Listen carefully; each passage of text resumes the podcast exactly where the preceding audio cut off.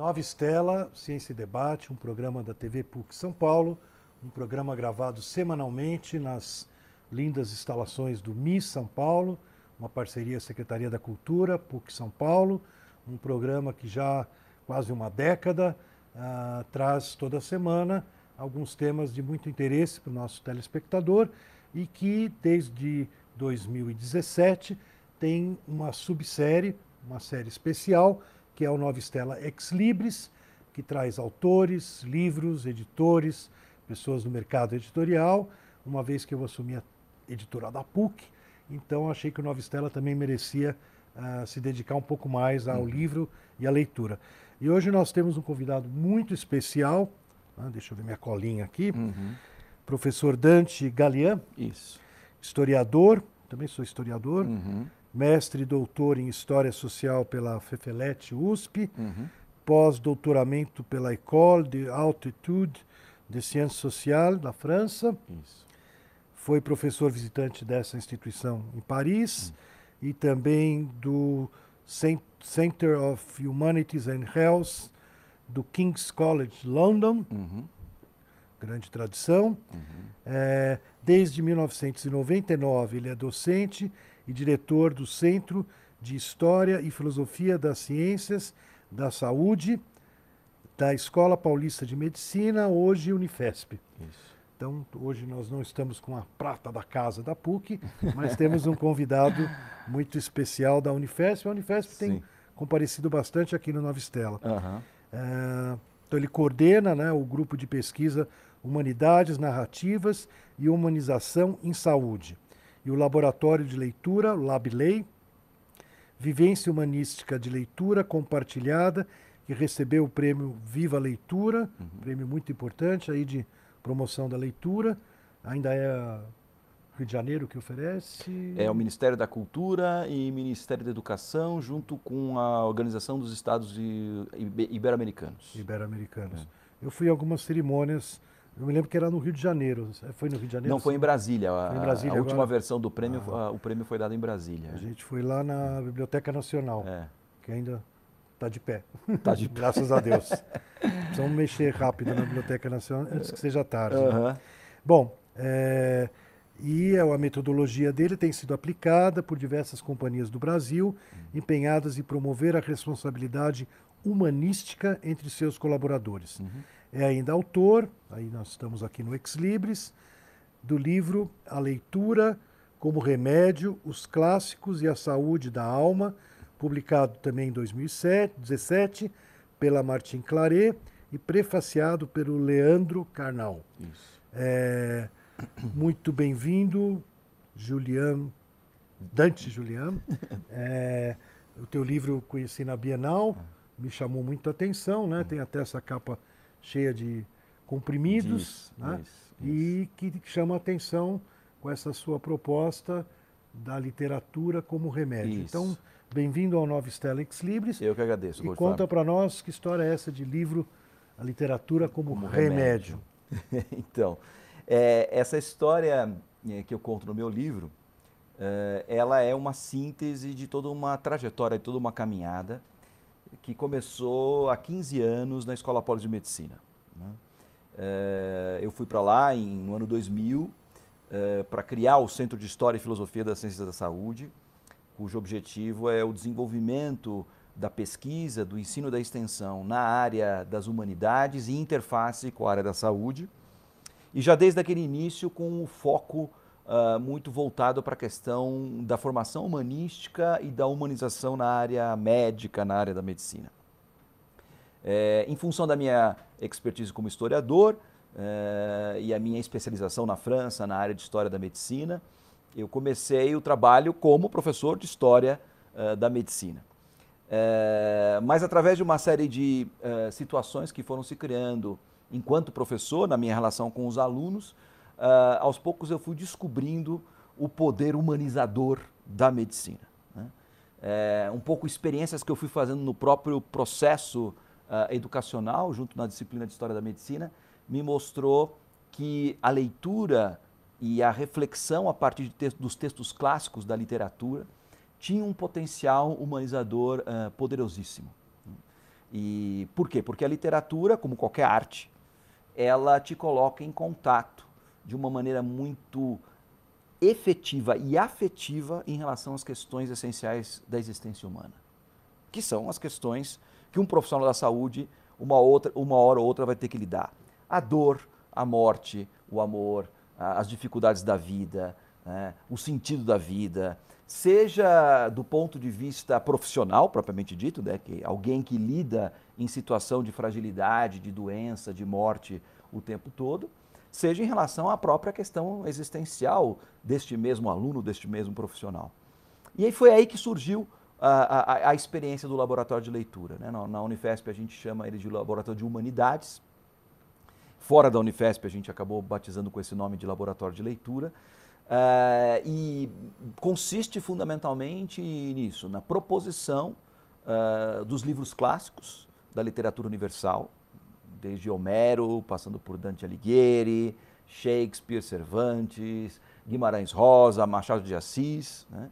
uh, e numa metodologia que a gente foi desenvolvendo ao longo desse, desse tempo todo, no sentido de privilegiar a experiência estética, de maneira que o participante do laboratório ele encontre, né, nos encontros do laboratório, um espaço para expressar uh, o que, que a leitura desses clássicos suscitou nele, né, do ponto de vista afetivo, que é por aí que começa a experiência com a arte. Né? A experiência com a arte ela, ela nunca é primariamente intelectual, ela é fundamentalmente afetiva e depois né, ela uh, pode se desenvolver dentro de uma lógica uh, intelectual, de uma lógica reflexiva.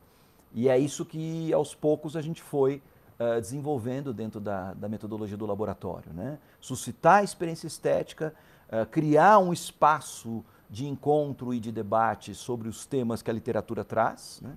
e depois um pouco observar qual o impacto disso né? na vida escolar, na vida profissional, na vida existencial uh, das pessoas. Né?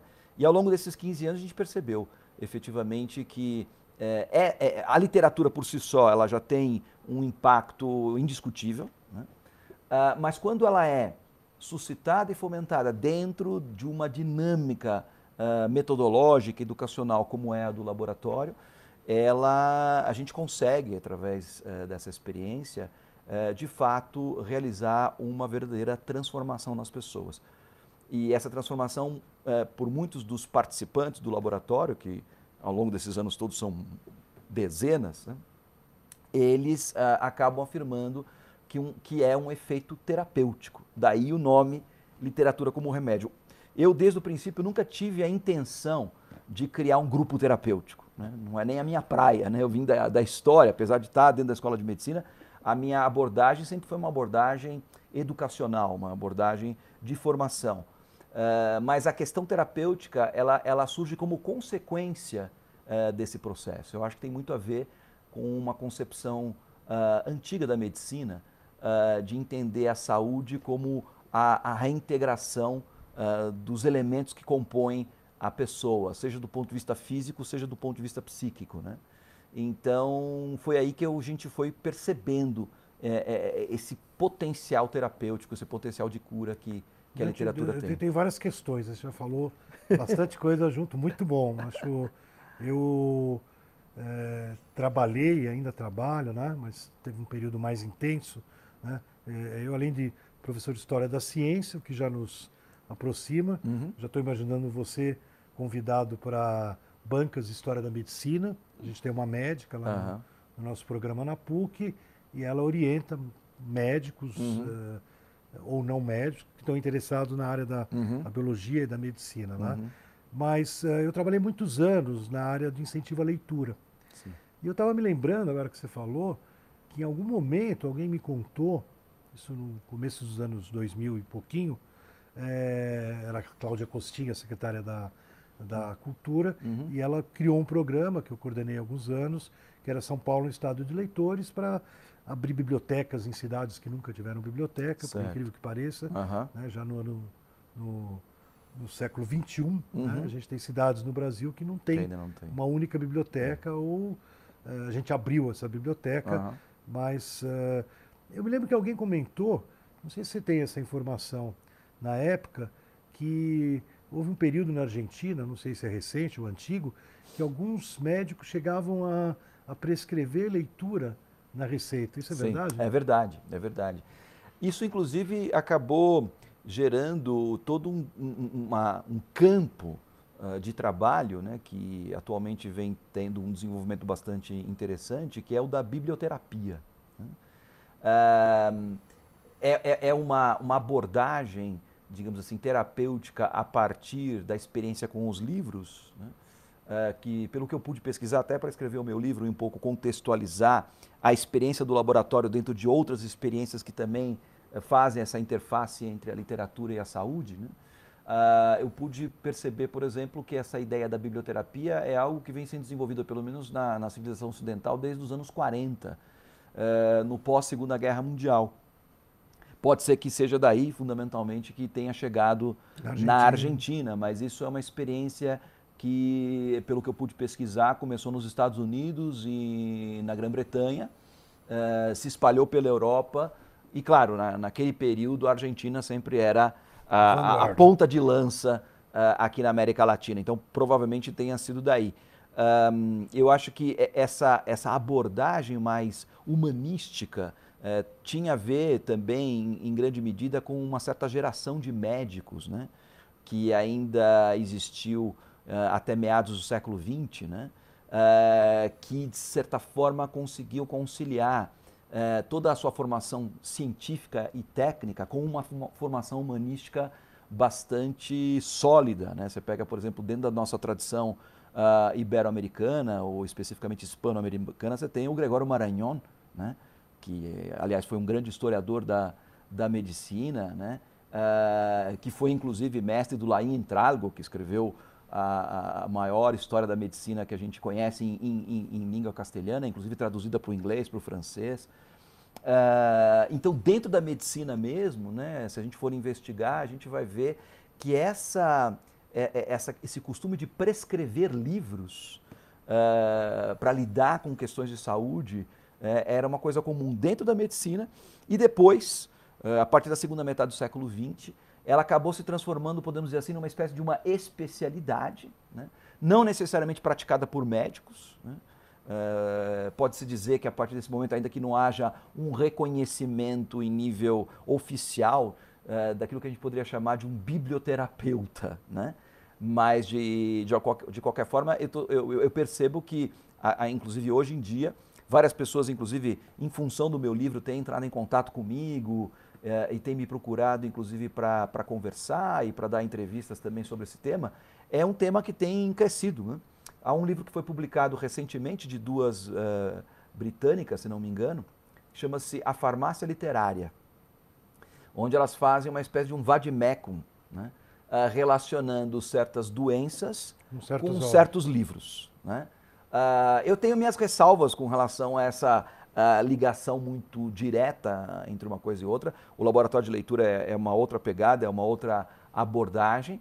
Mas, de qualquer forma, acho que está dentro desse movimento, né? dentro desse movimento de pensar a, a, a, a questão, uma abordagem da saúde, da medicina, né? que, que, que transcenda um pouco esse aspecto muito medicamentoso, esse aspecto muito técnico-científico que a medicina apresenta da segunda metade do século XX para cá.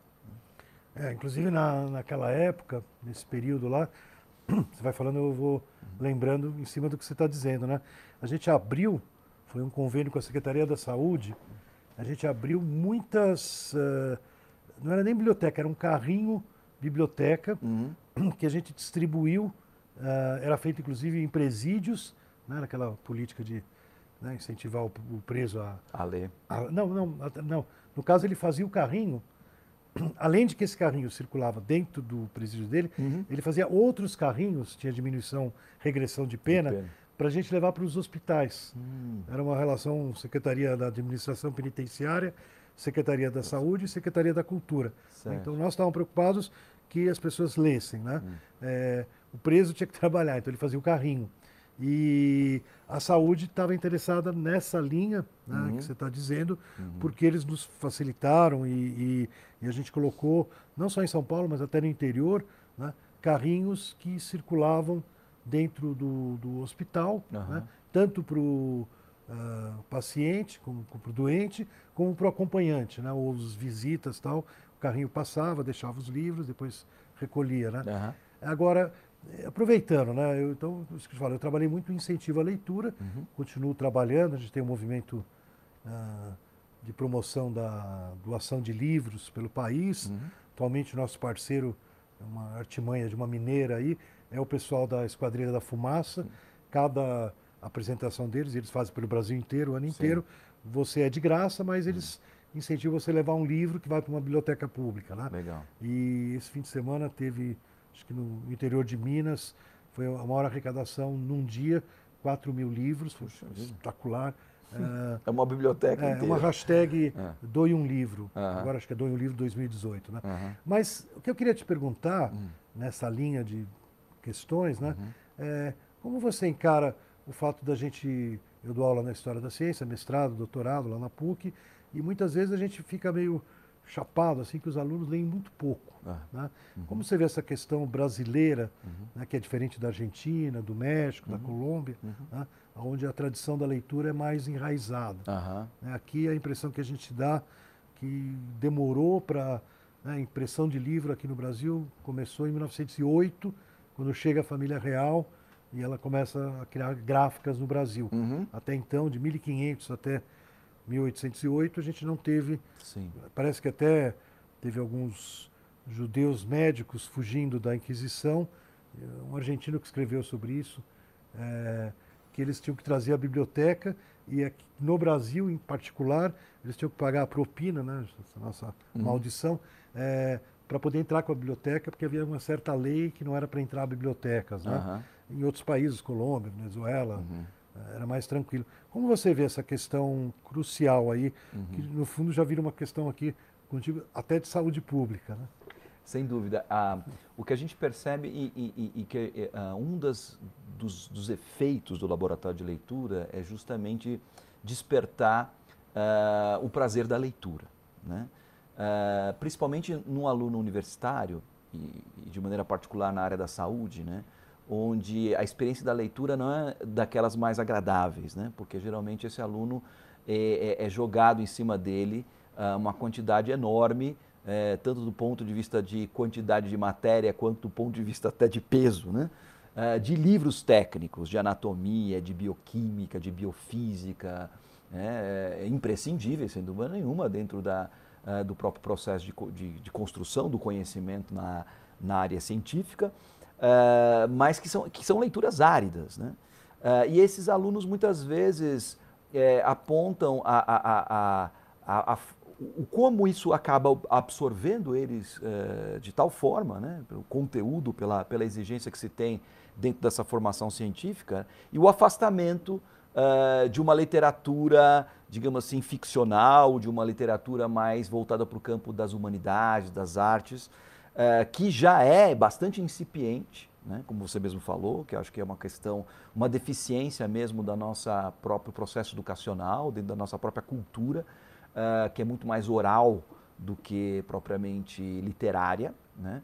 Uh, e essa falta mesmo de hábito que a gente encontra dentro do, do, do contexto de cultural das famílias, né? E, e, isso em relação a qualquer classe social, né? Quer dizer, é óbvio que na medida que você vai subindo, digamos assim, na escala uh, socioeconômica, né, o, a tendência do hábito da leitura se tornar um pouco mais uh, uh, presente é maior. Mas mesmo assim, se comparado inclusive com países Exatamente. vizinhos o, nossos, né? A Cláudia Costin gostava de mencionar alguma pesquisa que foi feita em algum ano aí, que o filho do operário inglês lia mais do que o dono da fábrica no Brasil. Exatamente. Uma, então, uma assim, é, é, é, uma coisa que efetivamente não penetrou na, na nossa cultura. Né? E, e, fica, portanto, um desafio enorme. Né?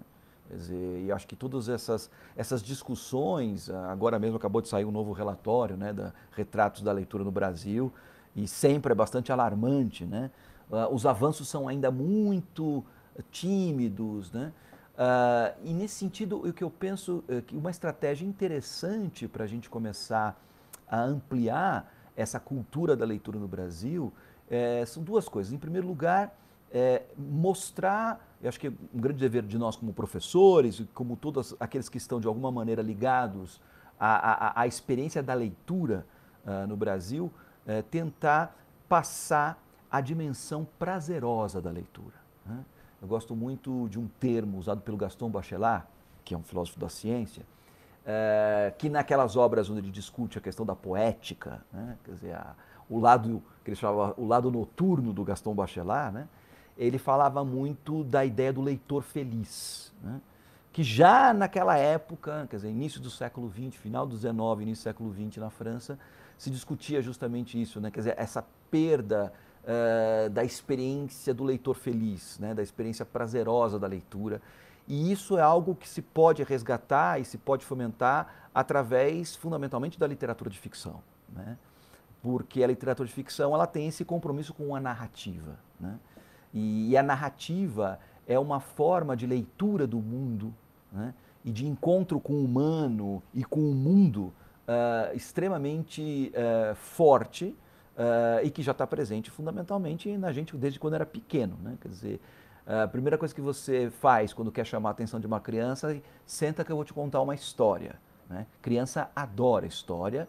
Né? E eu acho que todo mundo gosta de história. E na medida que a gente vai crescendo, a gente vai se distanciando dessa dimensão narrativa da leitura do mundo.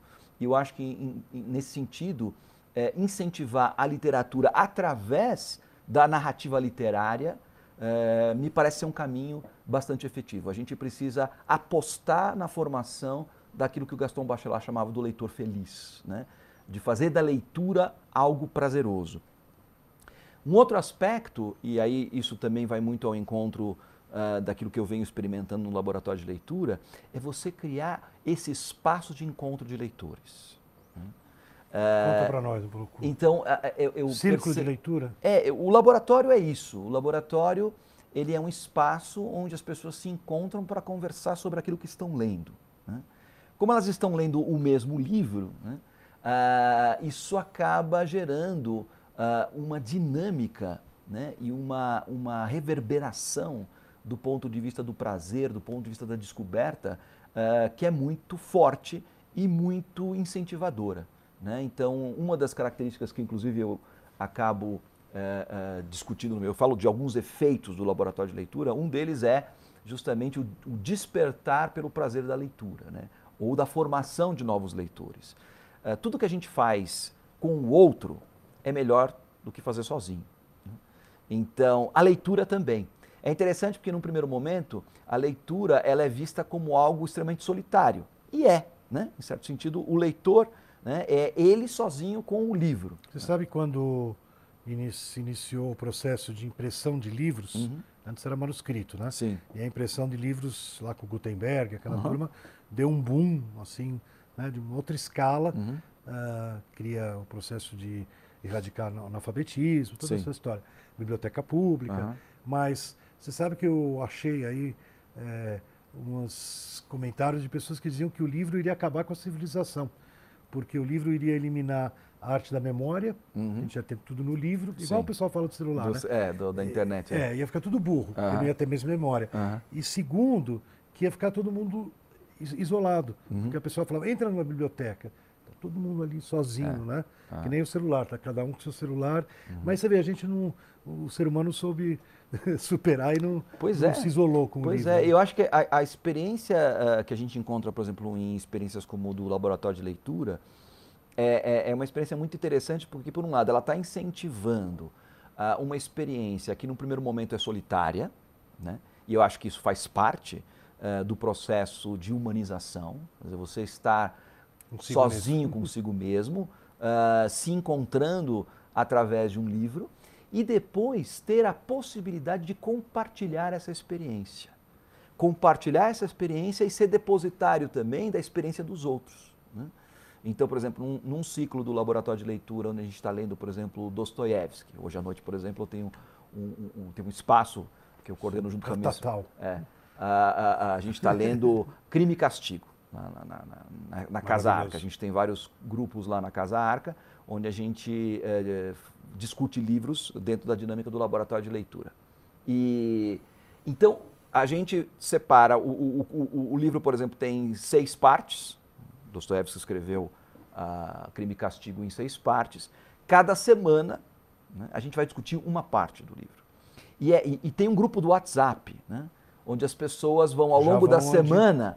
Não vejo a hora de chegar aí com vocês para a gente conversar sobre aquele encontro entre o Raskolnikov e a Sônia, porque eu estou me explodindo, né? Eu preciso conversar com alguém sobre isso. Eu, eu não sei, eu quase desmaiei quando eu li e tal. Quer dizer, então você vê a experiência afetiva que a literatura traz, uh, que é uma experiência eh, individual, subjetiva, e depois eh, essa coisa que o laboratório de leitura proporciona, que é a possibilidade de você compartilhar essa experiência. E esse compartilhar essa experiência é a, a, possibilidade de desenvolvimento desse processo que eu chamo de processo de humanização, que começa com uma experiência solitária e que exige a presença do outro para que ela se complemente. Né?